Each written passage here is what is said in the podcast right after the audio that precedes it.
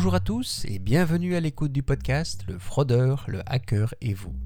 Je suis Alexandre Pluvinage et dans cet épisode, je vais vous parler de ce qui, à mon sens, représente la plus grande menace en ligne aujourd'hui, à savoir le phishing, que l'on appelle aussi hameçonnage.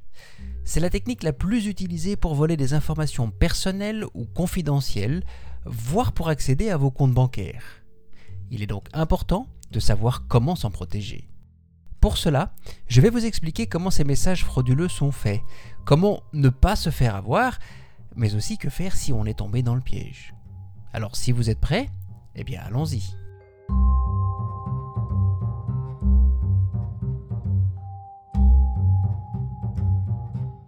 Si le tout premier email de l'histoire remonte à 1965, ce n'est que dans les années 90 que l'on voit apparaître les premiers messages de phishing ou d'hameçonnage. Déjà à cette époque, ils visaient à voler les mots de passe des comptes de messagerie des clients d'American Online, plus connus sous l'acronyme AOL.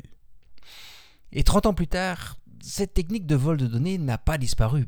Bien au contraire, le nombre de ces messages frauduleux ne cesse d'augmenter d'année en année.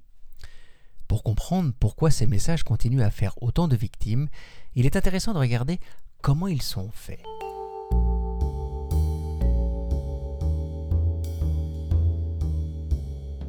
Afin d'inciter leurs victimes à tomber dans leur piège, les fraudeurs vont utiliser différentes techniques. Une première consiste à faire peur. Par exemple, en menaçant de perte d'argent, d'une sanction, comme une amende, ou tout simplement de ne plus pouvoir accéder à son compte en ligne.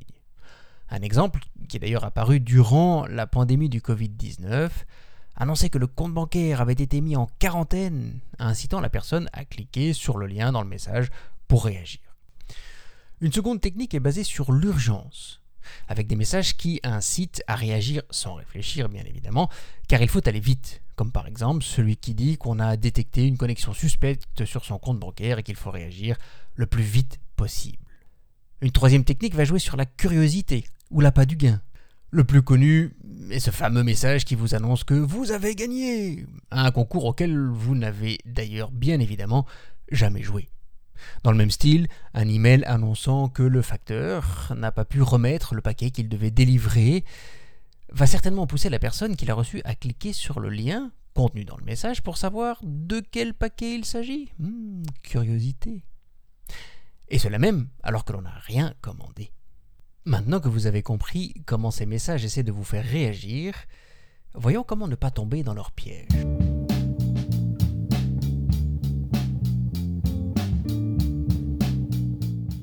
Tout d'abord, oubliez les fautes d'orthographe qui permettaient de détecter ces messages. Ça a été vrai par le passé, mais aujourd'hui, les emails frauduleux sont de mieux en mieux libellés, et pour être honnête, il devient difficile d'y trouver plus d'erreurs que dans les messages commerciaux. En revanche, il y a un moyen plus simple et certainement plus sûr pour ne pas se faire avoir. Et il est lié au fait que les fraudeurs vont principalement essayer de voler vos identifiants et mots de passe pour vos comptes en ligne, y compris vos comptes bancaires. Maintenant, imaginez qu'à chaque fois que vous arrivez sur un écran qui vous demande votre mot de passe, vous vérifiez comment vous êtes arrivé sur cette page. Imaginez que, avant de taper votre mot de passe, vous vous arrêtez parce que tout a commencé par un email. Eh bien, c'est ça la solution. Parce que si vous faites ça, vous ne partagez plus jamais votre mot de passe sur un site internet frauduleux. Sauf bien évidemment dans le cas où vous aviez vous-même demandé le message. Le meilleur exemple, c'est quand vous voulez réinitialiser un de vos mots de passe. Et voilà, en appliquant cette règle simple qui consiste à ne jamais rentrer son mot de passe dans une fenêtre, si on est arrivé à partir d'un email non désiré, on casse le chemin qui mène vers la fraude. Alors soyons clairs, l'email en question n'est pas toujours frauduleux, mais ça n'est pas grave, parce que si vous avez un doute, ou que si vous voulez vraiment vous rendre sur ce site, allez-y par vous-même. Ouvrez votre navigateur Internet, entrez l'adresse du site en question manuellement, et de là, si on vous demande votre mot de passe, tout va bien, parce que vous êtes certain d'être sur le bon site. Vous y êtes allé par vous-même. Alors maintenant que vous avez compris comment vous protéger, eh bien voyons quoi faire si vous recevez un message frauduleux.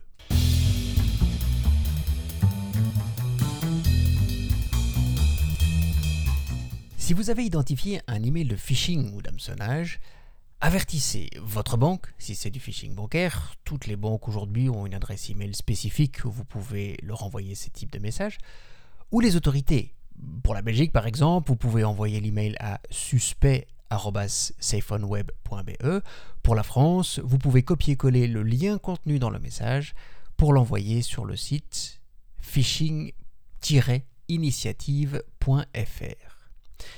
Dans tous les cas, cela va permettre de bloquer les sites frauduleux et de protéger les autres internautes. Mais si vous vous rendez compte de la fraude alors que vous avez déjà partagé votre mot de passe, il faut agir très vite. Si le site sur lequel vous avez rentré vos codes était un faux site bancaire, contactez votre banque le plus rapidement possible. Ils vous expliqueront la marche à suivre.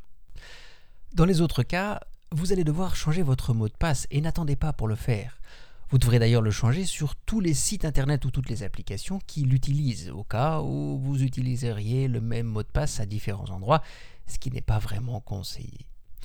Et un dernier conseil, si le compte en question était lié à votre travail, prévenez tout de suite le service informatique afin qu'il puisse prendre les mesures nécessaires afin de protéger l'entreprise et ses données.